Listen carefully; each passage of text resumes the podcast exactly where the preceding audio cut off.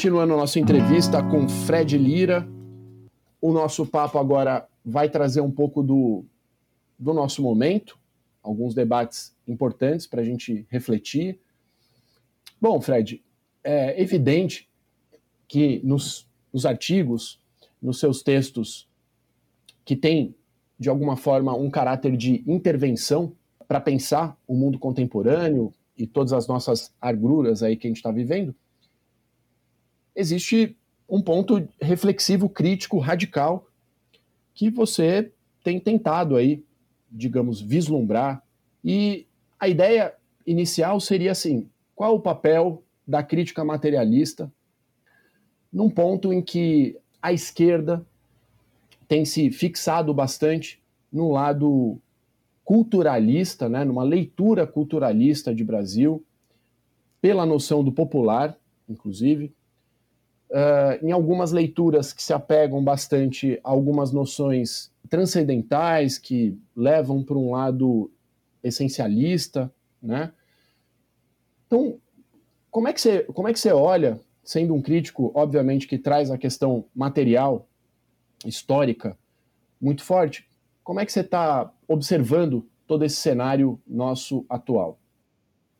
Bom, eu, eu acho que eu acrescentaria esses termos é, essencialista, culturalista, é, um certo paternalismo mesmo, eu acho que da esquerda em relação ao a um público, a um povo meio imaginado, eu acho, um pouco idealizado negativamente, inclusive, é, que eles imaginam ser o, população brasileira, sobretudo em relação à música, né, que é, um, é o que a gente está falando, assim. Eu, eu lembraria que, por exemplo, todos os músicos que a gente falou, Ayrton Moreira, é, Moreira, Paulo Moura, Egberto, é, Hermeto, Heraldo Monte, Nenê, Naná Vasconcelos, Moacir Santos, e por aí vai. É, enfim, todos com música muito sofisticada, uma pesquisa, uma personalidade, enfim, uma identidade, digamos assim, musical um termo problemático de identidade, mas existe mesmo, enfim. E são todos, enfim, hoje em dia a esquerda duvida que algo seja possível, de, que algum músico desse nível possa sair do, do, dos meios de onde eles saíram, porque eles já estão determinados. Ela é mais bourdieusiana do que o próprio Bourdieu, digamos assim. E eu acho que esse é um, um problema grande, porque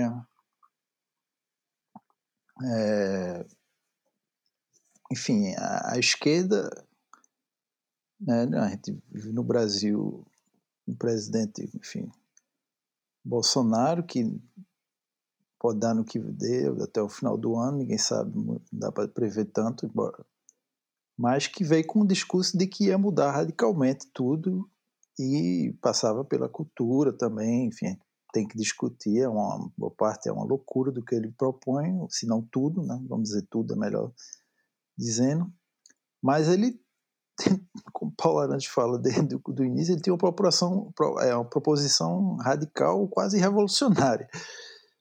E a, a esquerda e a parte da crítica cultural, artística, toca nisso de maneira sensível, eu acho.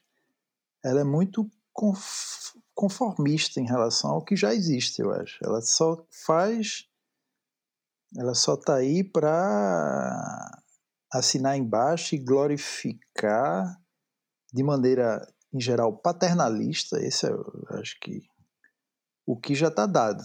Né? Como se o que está dado fosse o máximo que, a, que o suposto povo brasileiro pudesse chegar ou fazer, e é isso mesmo, e por ser popular, por ser periférica, que é outro termo muito comum e complicado hoje, é, já mereça um espaço ser não, enfim isso merecer espaço tanto faz mas não possa ser criticada radicalmente e, e, até o fim, ou mesmo ignorada mesmo, que algumas coisas eu acho que a crítica não precisa se dar o trabalho de criticar porque não tem muito o que falar. Né?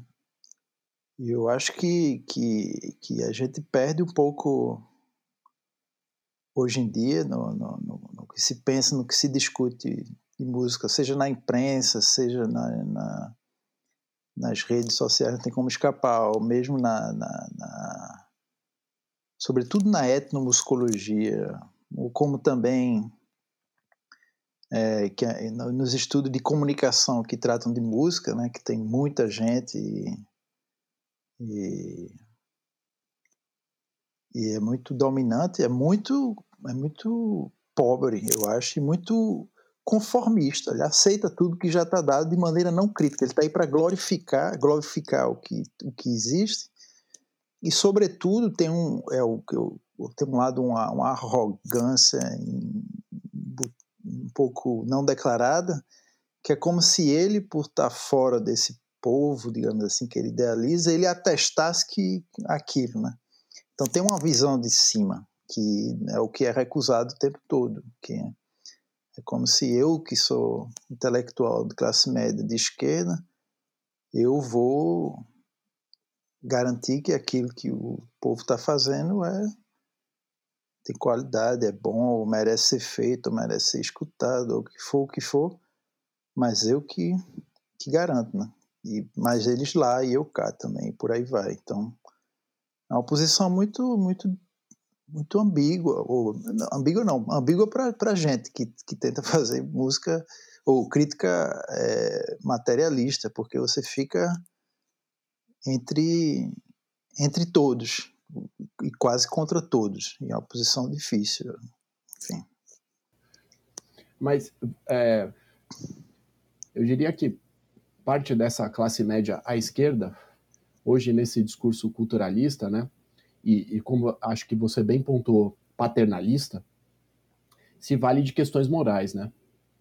Então, é como se você se ligar ao povo te trouxesse, de fato, uma, uma pureza política, que a partir daí você ficaria tranquilo, né? Porque você tomou um posicionamento, então isso já vale, né? Sem necessariamente refletir sobre as contradições justamente da criação desse povo. Como que você, que você vê a produção hoje? E aí, claro, trazendo especificamente o que você pensa sobre a questão da, da improvisação, da música instrumental, como é que você está olhando um pouco o cenário atual? A questão da moral, eu acho que, que, que é importante. Eu vou fazer um, um, uma, um, um digamos assim, um, Guy Debord diria um détournement. Pela França, porque eu vou, vou tocar, mas eu vou me comprometer menos, mas vai dar para entender o que eu quero dizer um pouco. Em determinado momento, né, o, na França, né, o, o, rap entra na França como todo entra na periferia, continua de certa maneira, dissonante, se inspirando do, do, do, do, rap dos Estados Unidos, um pouco crítico nos anos 80, 90. Mas a partir de certo momento, pelos governos de esquerda, governo socialista, né, que passa a ser passa de fato a governar governar o social, né, de uma nova maneira. Eles passam a ser integrados, eles vão ser integrados no, no, no governo da, das periferias francesas que chama banlieue, nas periferias das metrópoles, né? que é onde estão os imigrantes negros e árabes. E você tem rap na França negro e rap árabe, rap em argelino, então, enfim. E eles vão ser integrados como programas culturais para poder governar é, os jovens nesses nesses lugares, né? O jovem explosivo que todo fim de semana botam fogo no carro e às vezes em delegacia, enfim, jovens, jovens amotinados desde os anos 80, estão fora do, do, do, do trabalho, na fronteira, são desejado, boa parte, não tem espaço, enfim, essa coisa toda que que num país, enfim, que pós-imperialista, com o novo imperialismo tem, com seus imigrantes e que governa eles por essa música, que eles foram importados dos Estados Unidos, que aparece aqui e que fica sendo o horizonte máximo para esses jovens em termos musicais.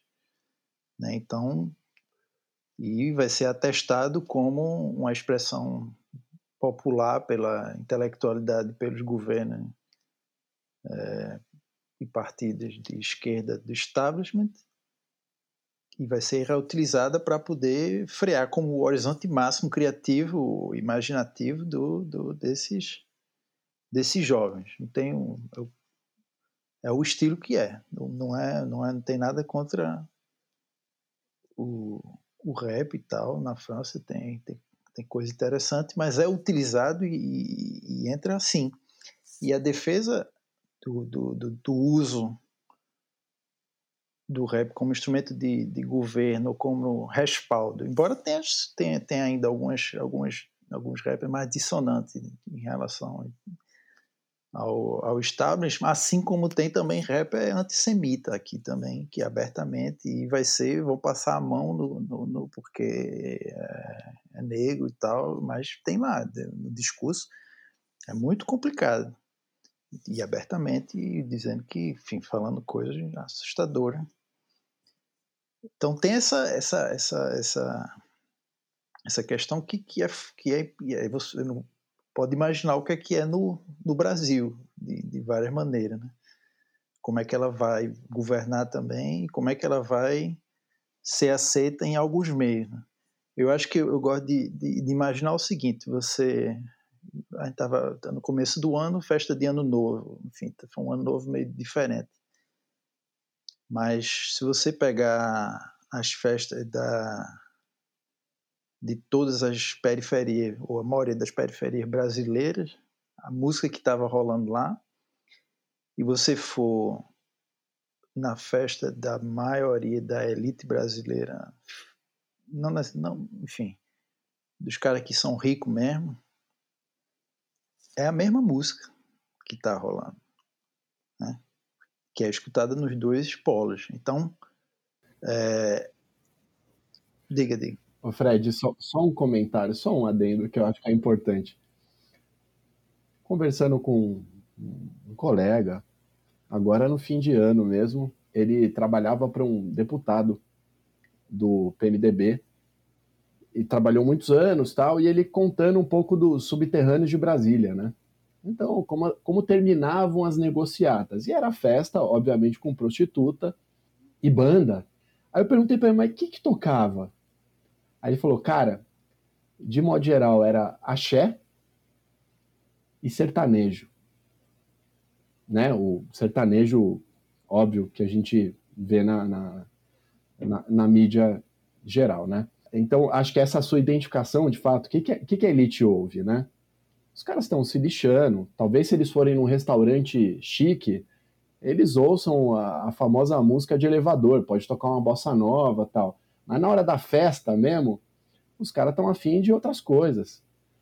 E aí é o deputado, no caso dele, né, era um cara que era, acho que ele era da Bahia, não lembro, mas morava em São Paulo já há muitos anos, foi eleito em São Paulo, mas as festas rolavam axé e sertanejo. Esse, esse, era, o, esse era o barato. Então acho que essa, essa identificação é importante para também a gente não recair num, num, certo tipo de leitura de que, bom, a elite ouve só X coisa, né?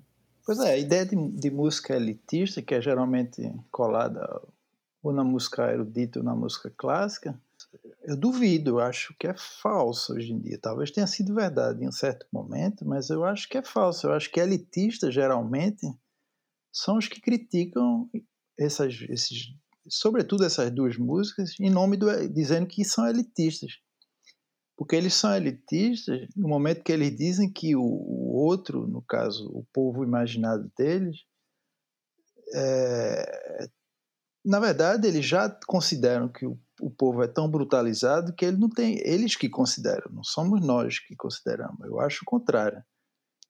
Eu acho, e os exemplos que, que eu disse, de Hermeto, todos esses que são, cara, ultra, que vieram do, do, do, do mais baixo social do Brasil, todos esses, né, eram, eram pobres mesmo, era, aí é o povo mesmo, né, cara de lá de baixo. Fiz, fazem, outros fizeram a música que fazem, sem concessões.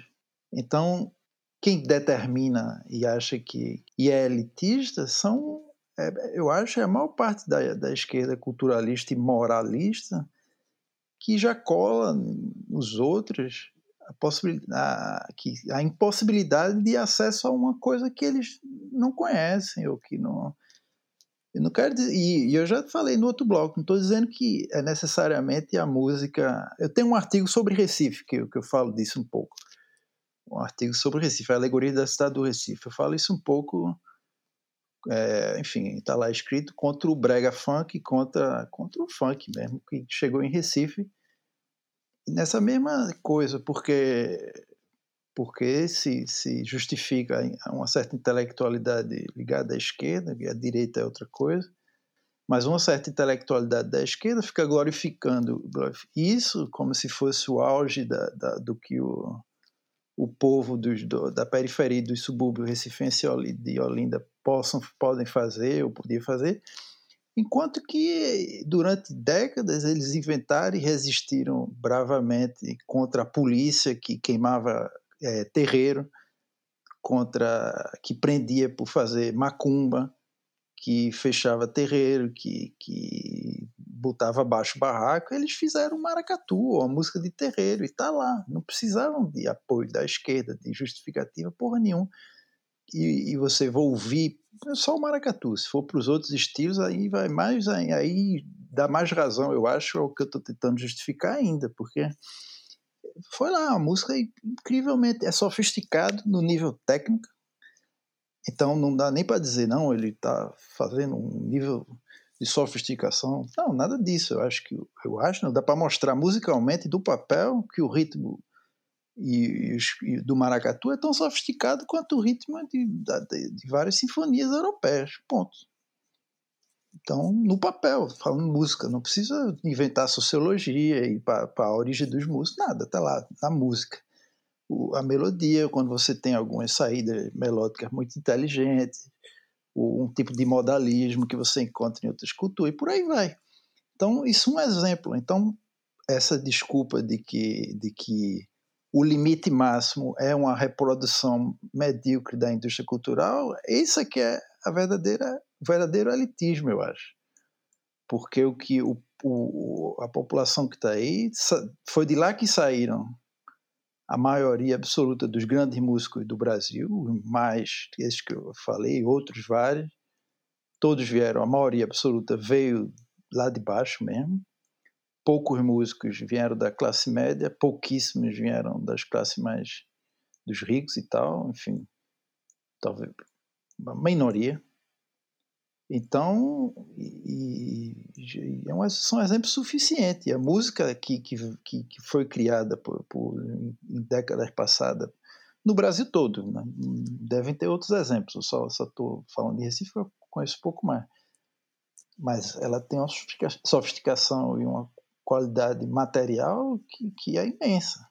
E o que está aí dado hoje em dia pela indústria cultural é muito abaixo do que, musicalmente falando, do que essa mesma população fez. E por que eu não posso criticar o que está sendo feito outro? Eu não estou criticando em nome da música americana, não estou criticando em nome de Beethoven ou de Debussy. Eu estou criticando em nome do maracatu, ou do samba por exemplo, do primeiro momento do fundo de quintal, que tinha uma, essa coisa né, que, que, na época de Beto Carvalho e tal.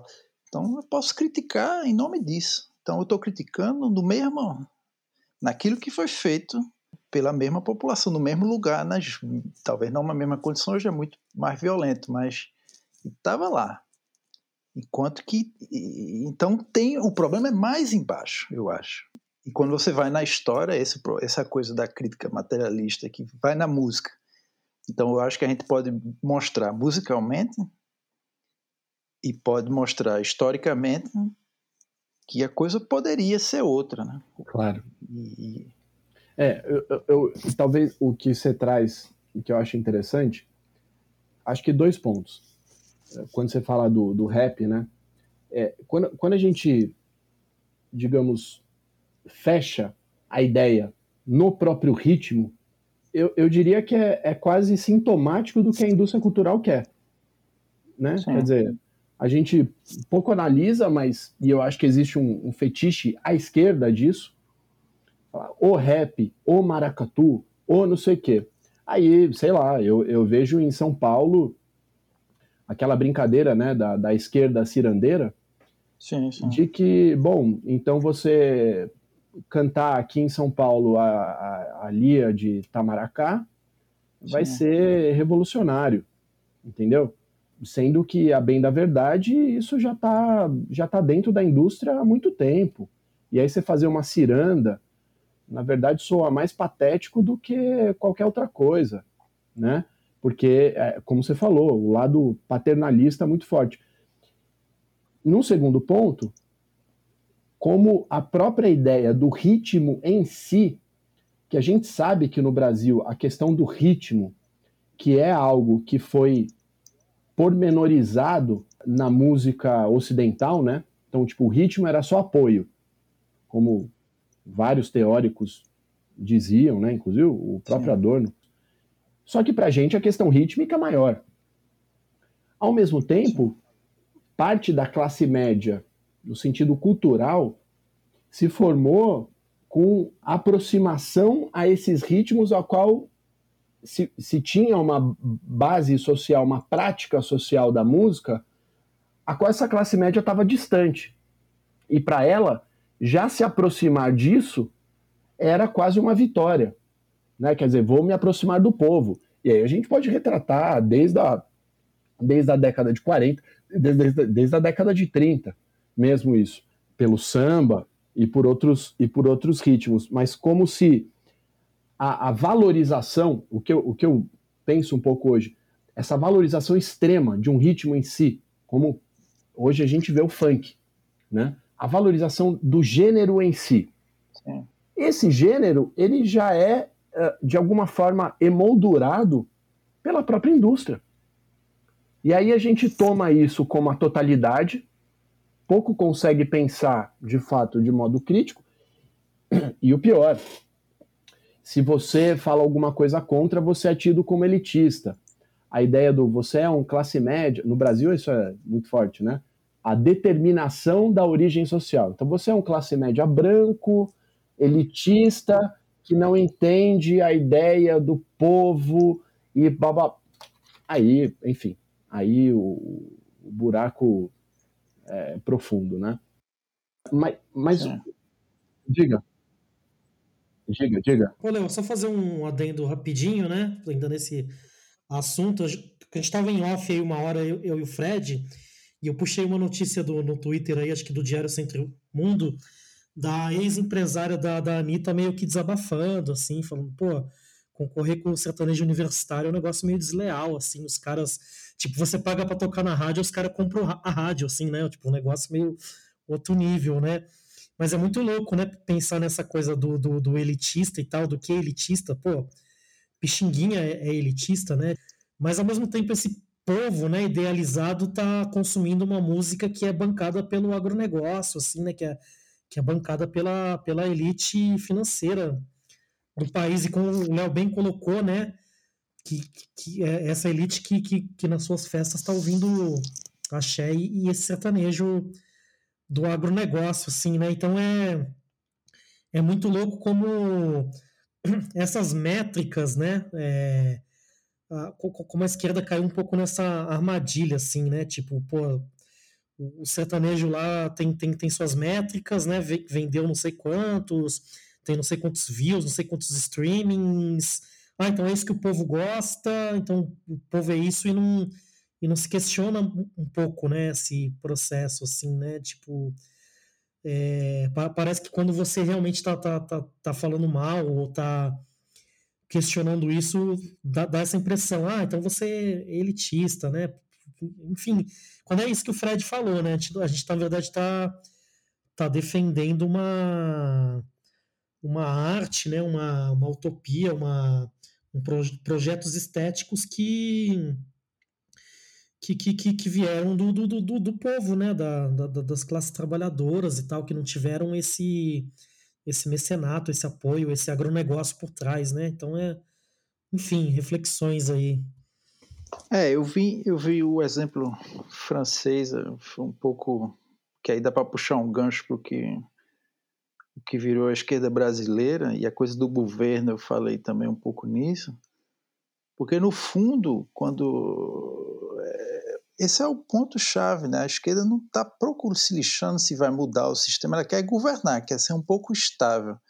A pandemia ajuda um pouco isso. Eu tá, é, é, tem um, sempre troco ideia, eu acompanho o Twitter de Rodrigo Nunes, ele falou realmente, acho que ele entendeu bem isso, ele tem, enfim, essa ideia que na verdade a, com a pandemia todo mundo não é tanto não é tanto a biopolítica de se proteger e tal, é não sair de um certo normal, de uma certa regularidade, normas que já estão dadas e, e, e no caso a crítica esses que a gente está discutindo aqui no caso da música, passa por isso. O normal é isso e vai ficar nisso.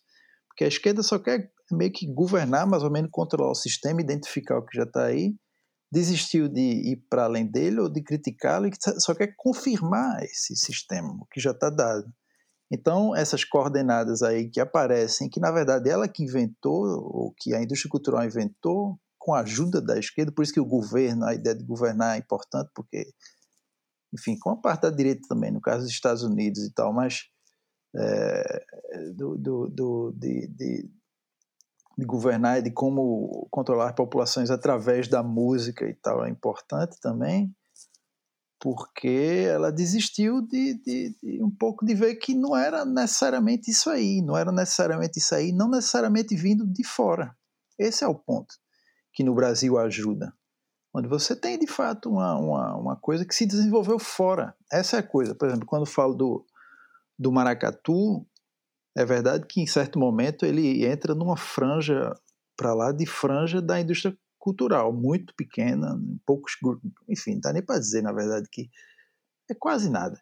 Um pouco a partir do Mangue Beat, alguns grupos gravam, vira patrimônio, tem um certo entra na programação do Carnaval do Recife, mas enfim, não dá para dizer que é, é, o, é, a migalha da migalha da indústria cultural.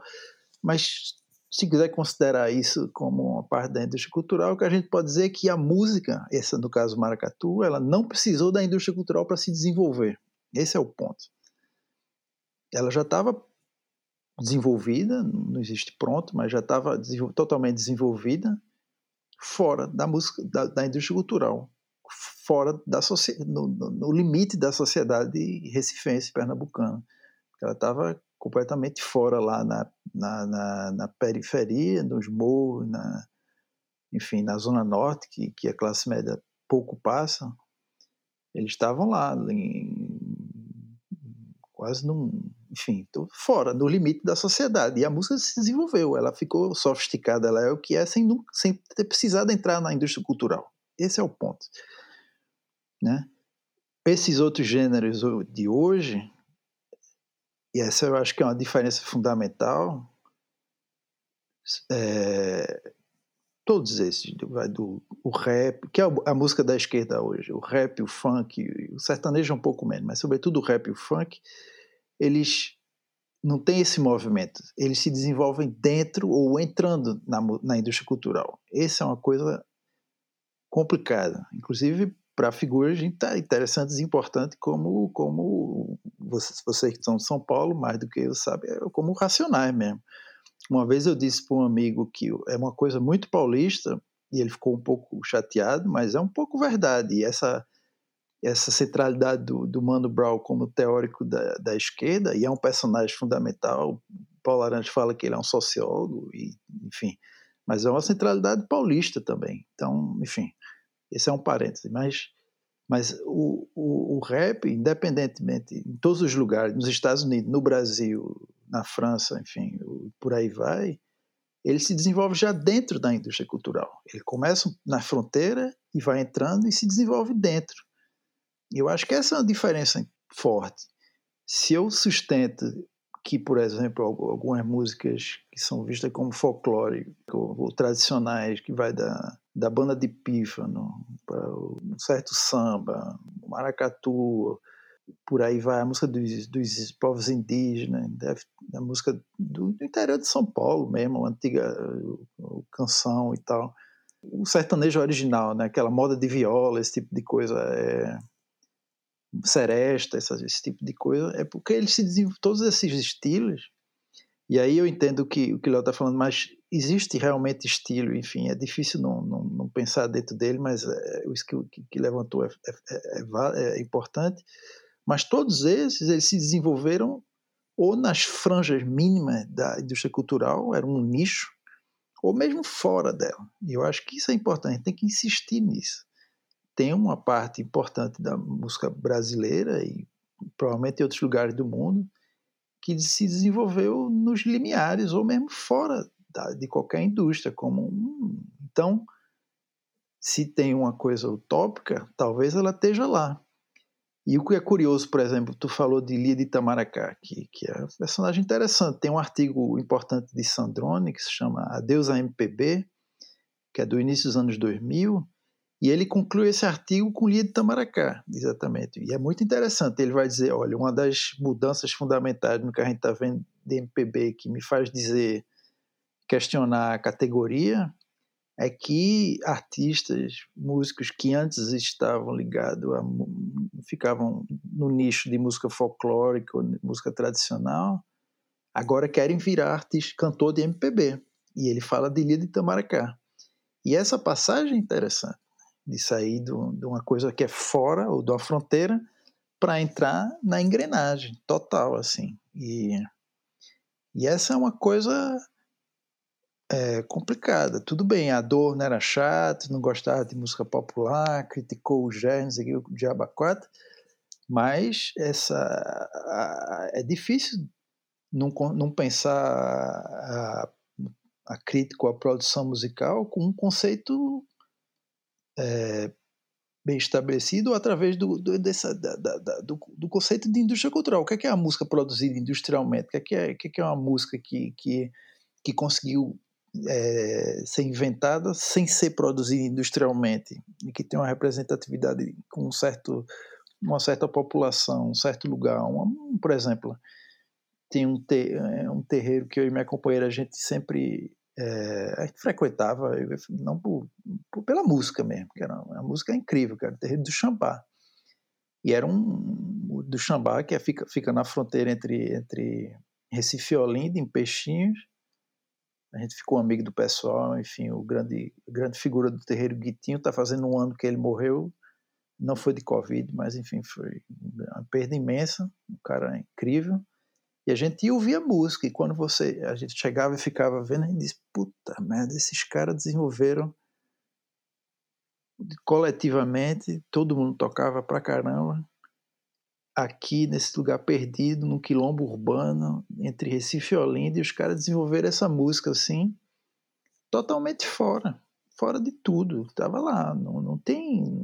Enquanto uma comunidade fechada, e Brasil afora existem várias. E era lá, era uma comunidade quilombola, e com certeza a, história. Existe um, um, livro de uma jornalista que escreveu a história do quilombo. A história do quilombo ela começa com a, com a destruição do quilombo. então, ela começa já com a destruição, porque é o primeiro documento, ela só, enfim, sobre o quilombo é a destruição do quilombo pela polícia. Olha só. E os caras estão lá, estão lá. Isso é, enfim, é, acho que bastaria esse exemplo para dizer que e a música vai ouvir. E acho um. Os caras tocando pra caramba. Você bate o pé, eles começam a mudar, e você diz, porra, os caras estão cantando uma música para ir para os orixás e você não consegue se encontrar e começa a fazer várias viradas e você diz, puta, onde é que os caras estão? É impressionante. E lá, no meio, entre Recife e Olinda, e Brasil afora devem ter várias, e no mundo afora é melhor nem começar a imaginar. Fora da indústria cultural quando você fala disso, eu penso justamente na ideia de, de prática social, né? Quer dizer, existe ainda, eu acho, e aí é meramente uma hipótese, de que existe uma prática social da música e que talvez ela vá se apequenando cada vez mais com o avanço da indústria cultural, né? E,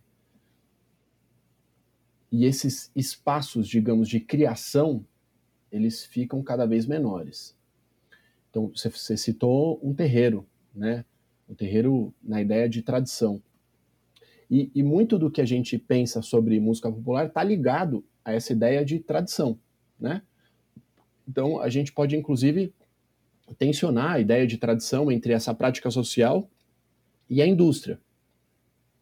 E eu acho que há vários momentos, inclusive do rap, como você citou, de que a indústria ela tomou tanto conta da prática social que a subjetividade ela já está tá na engrenagem. Você vai produzir para isso, mesmo que você não alcance, mas você produz para.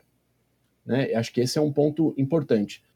E, e quando você cita, por exemplo, um terreiro, embora a gente tenha tido boas gravações, né, da, sei lá, da Marcos Pereira, de gravações de terreiro, mas é um lugar em que talvez não se pense se essa música vai ser vendida ou não, né? Se aquilo vai ser transformado em mercadoria ou não. E que não deixa de ser, porque é, essa é uma, essa é uma questão importante, né? É, o, o, o aguerê de Oiá não é tocado da mesma forma num, num terreiro do Rio de Janeiro e em Pernambuco. O, o toque de Xangô não é a mesma coisa em Pernambuco, em Rio de Janeiro, em São Paulo. Porque cada um tem sua história, cada um tem seu, seu desenvolvimento. Mas a gente acho, acho que tende a, a fechar essas coisas, e eu diria pela parte rítmica também, a fechar essas coisas numa coisa só. Como se ela fosse, e aí talvez seja um ponto da mercadoria, como se fosse um valor de troca universal. Né? Então, bom, eu vou tocar o, o, agare, o de Oiá, de Oxóssi, de qualquer coisa, aqui em São Paulo, e vai ser a mesma coisa no Rio. E se você for num terreiro, na, em Salvador, qualquer outro lugar, não vai ser. Então, enfim, essas confluências entre a, a, de como a indústria cultural vai formando as subjetividades, ela, ela tem tensionamentos, mas que eu diria que ainda existe alguma prática social possível. E nesse ponto, eu acredito um pouco na ideia do Mário de Andrade já no fim da vida, de que é a prática social da música brasileira, da música popular, que leva a gente a algum outro lugar, que não exatamente seja revolucionário ou não, isso pouco nos interessa, mas que, que não é o lugar pré-determinado. Acho que esse é um ponto talvez interessante. Mas, Fred, uh, a gente conversou né, sobre uh, músicos contemporâneos tal, e uh, na sua conversa com Douglas Barros, mais uma vez eu estou citando essa conversa, você fala que o Amaro Freitas, pianista, vem desenvolvendo alguma coisa diferente que você identifica como, como se ele fizesse um frevo mas que não é mais o frevo, digamos, tradicional, né? Por pegar pequenas células rítmicas e trabalhar justamente a questão do ritmo de uma forma que você tem identificado como diferente. Queria que você comentasse um pouco o trabalho do Amaro, que eu acho um cara interessantíssimo, que eu acho que é um cara que, de alguma forma, tem uma relação com, inclusive, o que o Leite R. Slate veio pensando já há muitos anos no Brasil, e enfim, de trazer a questão rítmica, mas não como simplesmente uma reprodução dela, mas como algo que está tentando se desenvolver. Queria que você comentasse um pouco do trabalho dele, que você tem, eu sei que você tem uma proximidade com o Amaro e tal, mas enfim, desenrola aí. Bom, acho que tem que começar dizendo que é para não ficar achar que é só elogio de graça ou comentário neutro, não é neutro, o Mar é um amigo pessoal e todos os músicos do trio são amigos de longa data. Mas enfim, eu acho que tem uma coisa, eu defendo, vou tentar defender novamente, tem, um, tem coisa nova ali e neta, ou pelo menos que vai num, num novo ponto.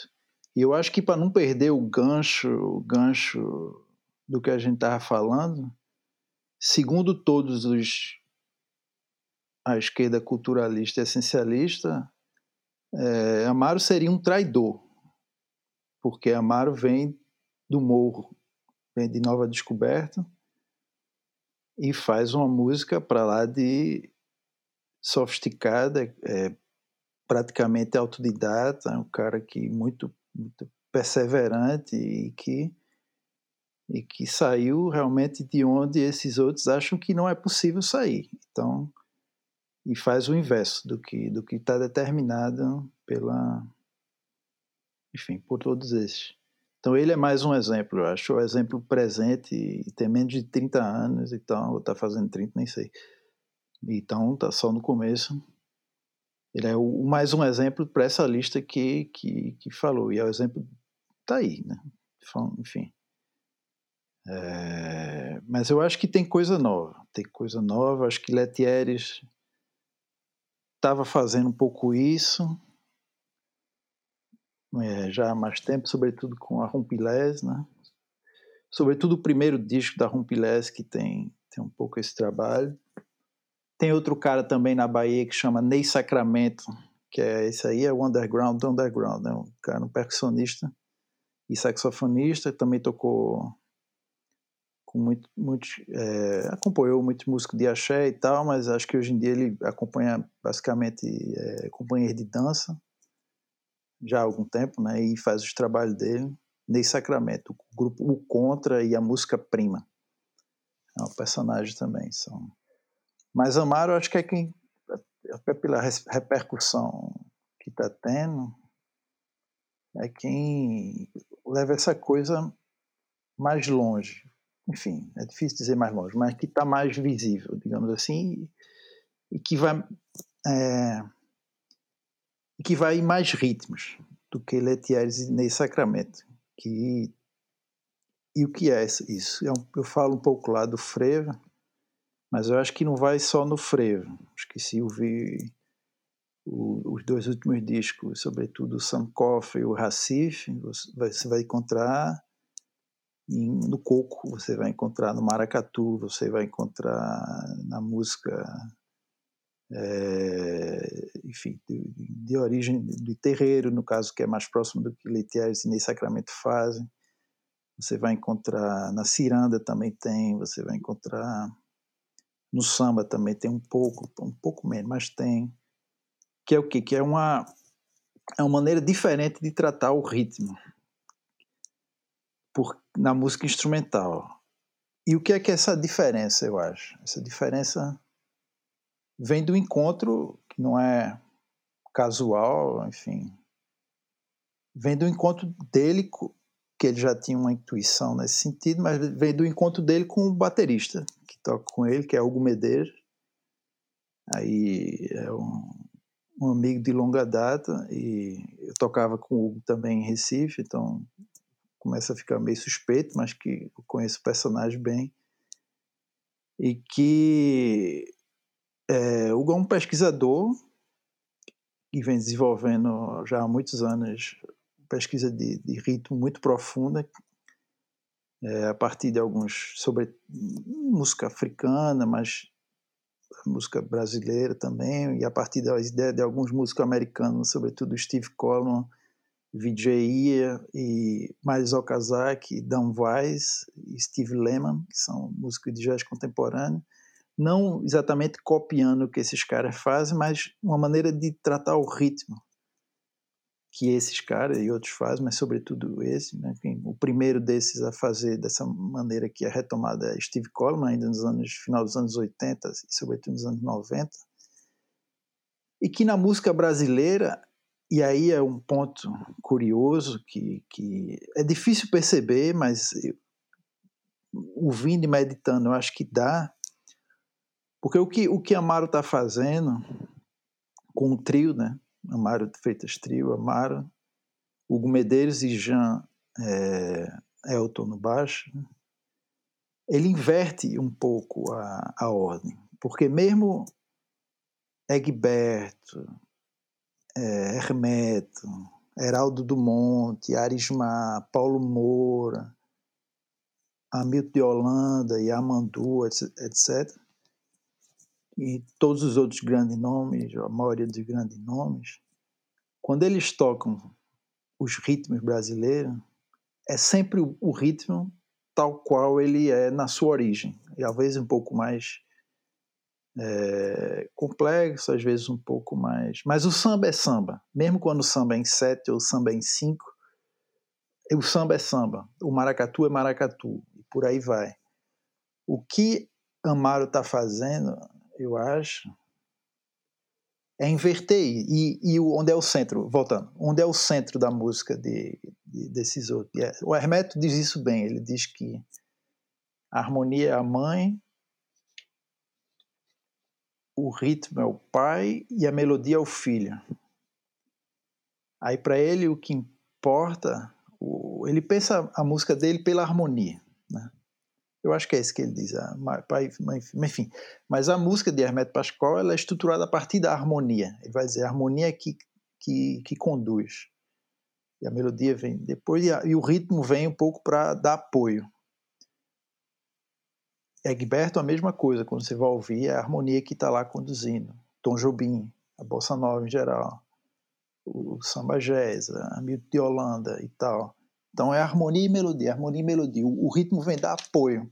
Por quê? Porque o ritmo, essa, os ritmos brasileiros já são tantos que eles são um pouco considerados como já adquiridos, já está lá, está dado. Estou né? exagerando, mas como eu sou adorniano, é por aí mesmo. Mas é um pouco isso, já está um pouco dado. E vão se concentrar sobretudo na harmonia. Mas aí é que é curioso. Porque qual é a música qual é a tradição, a, harmonia, quem, qual é a tradição musical que desenvolve ela, a particularidade dela, é a particularidade da música europeia. Foi, eh, né, você não encontra um desenvolvimento harmônico em nenhuma outra música, assim, todas as que são desenvolvidas, o jazz, ou no caso, essa música instrumental, a canção brasileira, por exemplo, elas é a parte da influência europeia que faz elas desenvolverem o, a harmonia. E o ritmo, ele é um pouco dado. E mesmo no jazz, e aí é o que Steve Collins vai mudar, e que Amaro está fazendo isso a partir dos ritmos é, de células rítmicas brasileiras, que é o quê? Não é de desconstruir, que isso é outra coisa. Ele decompõe o ritmo. Então ele pega um frevo, ele vai decompor o frevo.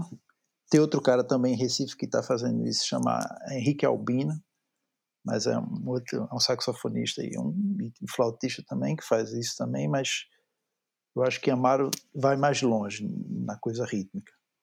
O que é que ele, ele faz? Ele, ele decompõe o frevo e a partir de ele vai recombinar as células fundamentais do frevo, do maracatu e vai estender e vai ou contrair e vai é, criar poli, poli, polirritmias ou polimétricas, né, com duas métricas ou mais simultâneas, tem música já de três métricas rolando simultâneas. Então, com, com compassos ímpares, mas não é um set comum, uma coisa só. Tac, tac, tac, tac, não é só um 2, 2, 3, por exemplo, mas um set que é dentro desse set acontecem várias coisas. Então, o que é que ele está fazendo? Ele, ele, a música ela vai ser construída do ritmo para e a melodia o rit, e, e, a harmonia vem depois. Então, o ritmo é que é pensado primeiro. É o ritmo que vai ditar. Então, e o ritmo deixa de ser o, um, passa a não ser apenas, né, porque tem momento ainda que, que é um samba jazz e tal, mas ele, ele deixa de ser só aquele ritmo já adquirido, ele passa a ser um material de base para construir as músicas. Então, é, eu acho que tem esse gesto novo lá. E, e, e, e o gesto de composição, de, de, da maneira de tocar, e o gesto improvisador também. É uma improvisação muito rítmica a de, de Amaro, embora tenha uma, uma grande sofisticação harmônica também, que ele ele faz umas coisas de, de no, co-trend changes em, em, em, repetir ou deslocar motivos em terças maiores, enfim, ou em quartas aumentadas, e, enfim, usando o piano de maneira muito larga, enfim, que ele pega no, no, desse, desse, tipo de esquema de sair e voltar a partir de, de alguns caminhos, um sistema mesmo, harmônico e melódico, mas tudo isso é pensado a partir do, do ritmo. E se tem um pouco isso em Letier, tem bastante isso em Letieres e em Ney também, nesse Sacramento, isso, nesses dois, é, é, uma pesquisa muito profunda na música do, do candomblé. Enquanto que em Amara ele vai em todos, todos em vários, né? todos é difícil dizer todos, mas em vários ritmos. Então tem uma música Trupé, por exemplo, que é um coco. Então ele vai lá, ele decompõe o ritmo do coco, a melodia do coco e abre aquilo no piano e cria contrapontos a partir daquilo, a bateria vai tocar outra coisa e, enfim, vai pensar a música a partir do ritmo. E isso é que eu acho que que, que, é curioso, porque a gente tem a ideia do, do, de que, e é uma ideia verdadeira, de que a música brasileira é muito rica ritmicamente, mas isso já é um pouco considerado de antemão. Então, o trabalho no ritmo, e, por exemplo, ter tocado isso em Paulo Moura é interessante, ele vai colocar a percussão na frente, mas não tem, uma, não, não tem, ou tem alguns momentos, ou não tem em tão profundidade, uma, uma, uma, uma, tentativa de ir lá na célula básica do, do samba e começar a construir uma, uma, digamos assim, uma polifonia de samba a partir como se fosse, né, um, enfim, de, de, de ir no, no, outro passo. É um pouco eu vou colocar os, essa percussão na frente, vou inverter, vou, vai ficar uma música mais percussiva, isso vai mudar radicalmente, vai ser uma novidade total. Mas digamos que o que a Mara está fazendo é dar um passo a mais. Eu, eu, vou botar o ritmo na frente, mas o meu trabalho principal vai ser a partir desse ritmo. Então vai ter lá células de, enfim, uma espécie de ritmo aditivo, contraponto rítmico e tal e que, e, enfim, ele está no nível muito avançado. É impressionante, assim. É, acho que para a gente terminar esse bloco também, eu queria resgatar justamente o ponto em que a gente estava falando, bom, esse tipo de músico, né, como o Amaro, e obviamente tem outros, que estão se enveredando de fato num, num processo de desenvolver a, a matéria popular, de pensar isso e tentar chegar a um outro lugar, ao mesmo tempo que a gente vê, inclusive no, no próprio Amaro, o discurso, e aí o discurso mesmo no sentido ideológico, de se apresentar, digamos, talvez seja forçoso, mas para se adequar ao mercado, ele precisa estar no ponto de resgatar a ancestralidade, de não sei o quê, de. Enfim, o que eu quero, talvez que você desenvolva um pouco é assim: qual é o, qual é o lugar de um músico como esse que está tentando desenvolver? Porque o, o, espaço que a gente já sabe, né, do tipo, ah, a pessoa é X, a, o artista é Y, então isso já o coloca para além da música, já o coloca num, num patamar do mercado, né? Quer dizer, se a gente for ser um pouquinho mais evidente, é assim: já o coloca na concorrência, que a gente sabe como se dá hoje. Não precisamos descrever tanto, mas assim, para de alguma forma esse, esse músico aparecer, ele precisa estar figurado nesse tipo de, uh, de discurso, que é o, o que o mercado coloca a competição. Né? E estamos falando do ponto de vista crítico, entre aspas, à esquerda. Né? Então, para você consumir isso, o artista ele deve ser, né? Então ele tem que, além de apresentar a sua origem social, ele deve apresentar uh, uma imagem, como a gente já falou, que já vem de muito tempo, né? Então a imagem antes da música e principalmente o discurso que ele vai ter que apresentar, que é bom relacionado a uma ancestralidade, a, a matéria popular e assim por diante. Como é que a gente consegue entender um pouco essa contradição entre uma certa ideia de resistência, porque isso é o discurso à esquerda hegemônico, né? E o que a gente pode pensar como uma matéria popular que pode ser desenvolvida e não enclausurada. Queria que você comentasse um pouco isso. É, bom, a gente está falando de música instrumental, jazz, digamos assim, jazz, jazz brasileiro, música instrumental brasileira contemporânea, bastante radical, é, muito sofisticada e complexa e mas aonde, né? Onde é que, que então não é mais uma música, não é uma música tradicional que poderia, por exemplo, no terreiro viver naquele grupo e, e tinha um, uma, enfim, um, não, não é público porque ela não é, como tu falou, não é feita para vender nada, não, não é um público exatamente, mas existe uma, uma comunidade lá que que vive aquela música. Então, não existe uma comunidade estabelecida, ainda menos em Recife, que consuma, que viva a música instrumental ao ponto de justificar ou de conceber que, eh, enfim, que ela exista porque existe aquela comunidade. Se não existe, acho que não existe mais em nenhum lugar do mundo, nem nos Estados Unidos. Então esse é um problema. Como existir essa música? Ela vai ter que existir. A gente vive no mundo do capital total.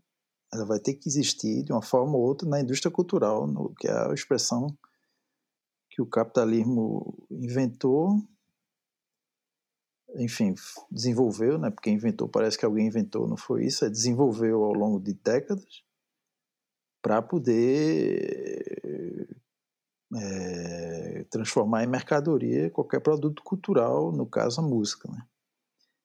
Então a questão que sobra é o que dá para fazer de dentro desse. Né? Esse é o grande, é o grande dilema.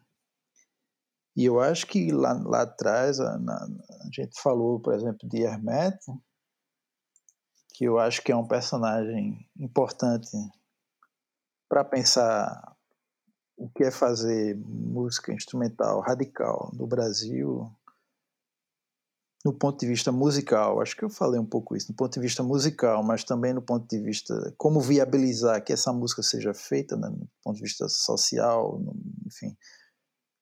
Como eu posso viabilizar a minha música instrumental num país onde a música instrumental é completamente marginal, mas eu quero fazer, tenho que fazer, no caso vai mais do que fazer, eu tenho que fazer e eu quero fazer daqui, né? Um pouco a questão que Hermeto se colocou. E eu acho que Amaro e, e outros, mas Amaro é um caso particular, eu acho que, que é importante olhar, inclusive desse disco que, que a gente está falando aqui, porque é a questão que ele se coloca também, quer dizer, Amaro não faz mais gig, já faz alguns anos. Ele, ele não dá aula, ele toca a música dele e faz algumas gravações com alguns cantores, fez um negócio com, com Milton Nascimento, com Criolo, com Lenin, outro, enfim, ele tem que fazer isso para poder estar tá aí também. Mas, enfim, tem que viver, não tem como. No Brasil é foda. E, e, mas isso, por mais que apareça, e às vezes no discurso dele ele possa dizer que enfatizar isso como sendo um momento determinante. O momento determinante mesmo é a pesquisa dele lá, ele o piano estudando e com o trio ensaiando é, e desenvolvendo a música deles. Então, é o preço a pagar para poder tá, fazer a música dele é gravar é, com Milton Nascimento, enfim, não é mais o velho Milton Nascimento, e com crioulo e outras coisas assim. Não tem problema, eu acho. O, né, pode ser um pouco contraditório, é, é complicado, mas ao mesmo tempo, é, entre, entre fazer isso e fazer gig no sentido mais comum, ou entre dar aula, é melhor fazer isso, é estar tá tocando, enfim, é, é melhor.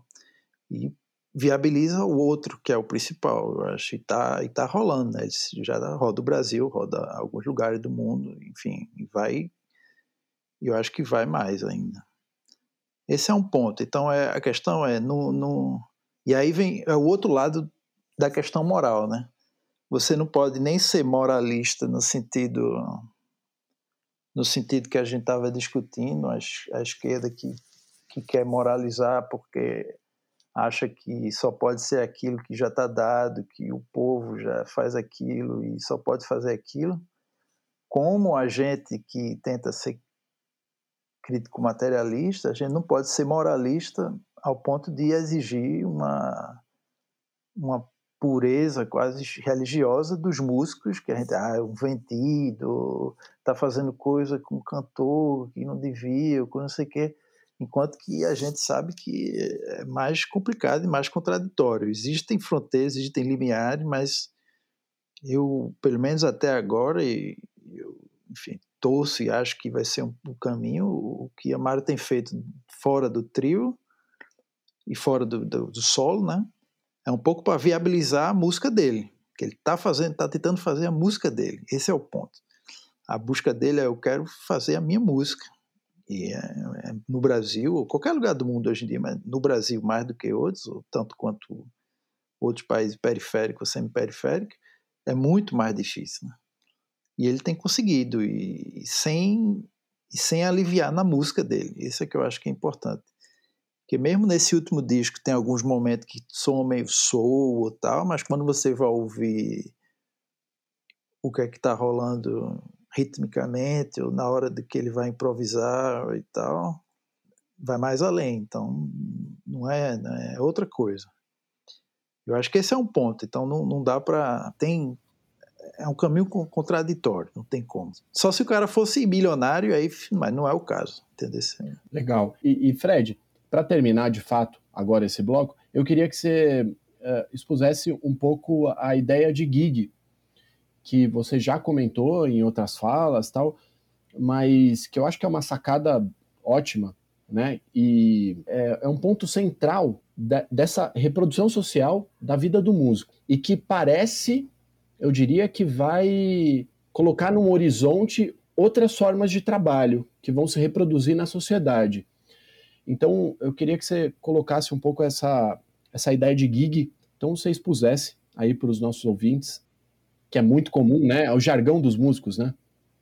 É, bom, não vou dizer que fui eu que tive essa sacada, eu acho que eu já, já vi em outros, outros lugares que, lembrando isso, de que, se não a origem, o, o termo mais comum, ou, enfim, o, o, corpo social, a classe mais que utilizava esse termo, que utiliza esse termo há mais tempo, há muito tempo, antes dele virar uma designação pro uma das designações para o capitalismo, para o mundo do trabalho contemporâneo, é o, era o músico, né, que fala de gig há décadas. Eu acho, eu não encontrei, mas seria interessante alguém fazer uma espécie de genealogia do termo gig, né, ver onde ele surge, ver os usos dele, os primeiros usos, como ele chega do Brasil, como é que ele se desenvolve, se ele tem outras repercussões. Eu não sei, por exemplo, se ele é usado na França. Não, não sei se é, mas nos Estados Unidos tem, mas eu não sei se na França tem, enfim. Mas eu acho que isso seria um trabalho já interessante de, de, de genealogia do, do, do, do, termo. Porque qual é o ponto? Né? Eu acho que, que é, a música, enfim, o músico, né, no, na sociedade capitalista, ele vive a música como trabalho, não tem como fugir disso. Acho que é, os críticos musicais, enfim, no, os trabalhos de etnomusicologia em geral prestam atenção nisso, não deixam de falar, mas não é, não é, não é sempre colocado no centro esse aspecto que é fundamental e, sobretudo, no senso comum é totalmente esquecido, né? Então se esquece que quando você vai ver um show, você está pagando, não é só para o artista, digamos assim, um show de um cantor, né? Você não está pagando só para o artista, tem a banda toda que está tocando com ele, mas tem também toda, toda a, a, o pessoal da produção, vai desde a mesa do som até é, o pessoal que faz a luz, quando é um show maior, né, digamos assim, ou segurança e por aí. Tem toda essa, essa engrenagem lá todos estão envolvidos um pouco nessa na ideia de gig, embora o, o, o trabalho é precário, né? embora o termo geek seja usado mais do, pelos músicos. Então, o que, é que era o que, é que era o fundo, né? Quando, quando o músico toca acompanhando cantores ou no baile ou fazendo trabalhos assim indeterminados ou é, instáveis, né? Sempre há muitos anos se utiliza esse termo gig para poder no, na, na, na, linguagem comum e recentemente ele foi incorporado para designar pra, como gig economy, né? E, e acho que, que mostra que, e aí essa genealo, uma genealogia para precisar o uso e a época que começa a se usar esse termo, demonstra que o trabalho musical do músico, ele, ele se estrutura de uma maneira tal, boa parte do mundo, mas bom, no Brasil com certeza, tão estável, que ele prefigurou, é, inclusive com o seu termo, né, o, o que tem, o que está se tornando o mercado de trabalho, a, maneira, a forma que o mercado de trabalho está se tornando hegemônica dos trabalhos do mundo, né, do, do atuais. Então, tá todo mundo é cada vez mais precário instável. E esse sempre foi o, a situação do, da maioria dos músicos do, do, do Brasil, né? Sobretudo músicos, enfim, das grandes metrópoles que, que, que, viviam de uma gig a outra. Toca no baile hoje, amanhã acompanha um cantor, vai dar uma aula, de manhã vai fazer uma gravação e por aí vai. E poucos foram os que, enfim, ou seguiram carreira, ou alguns conseguiram, ou conseguem ficar muitos anos acompanhando um cantor, que, enfim, tendo um trabalho mais estável, mas aí acompanhando o cantor e, e tem todo esse, esse problema, né, no, da vida do músico. Né? E eu acho, aí voltando para a coisa da esquerda, era para dizer que, olha só, a, a esquerda, sobretudo a esquerda socialista, ela sempre reivindica a causa dos trabalhadores, né? Então, o centro é, no, no, a questão do trabalho, enfim, no, marxismo né, não tem como, tá lá, é questão do trabalho, é o eixo da sociedade capital é o trabalho. E os músicos que trabalham, que ralam mesmo, nunca foram, foram pouco, objeto de, de pensamento, de solidariedade mesmo, de, de interesse das esquerdas, né, que sempre se interessam, se interessaram pelos grandes figuras, ou pelos artistas, seja os artistas pop, ou pelos cantores, mas no caso os cantores, não os cantores do baile, mas os cantores que foram mediatizados, ou no máximo pelas músicas tradicionais, mas quando isso de maneira mais recentemente, né, como os exemplos que foi dado, como por exemplo a esquerda cirandeira e tal mas na maior parte do tempo, os músicos trabalhadores de fato que estavam lá, que estão lá ralando, eles sempre foram ignorados pela esquerda, enquanto que é uma classe do Brasil, que é um país extremamente musical, e como a gente tá,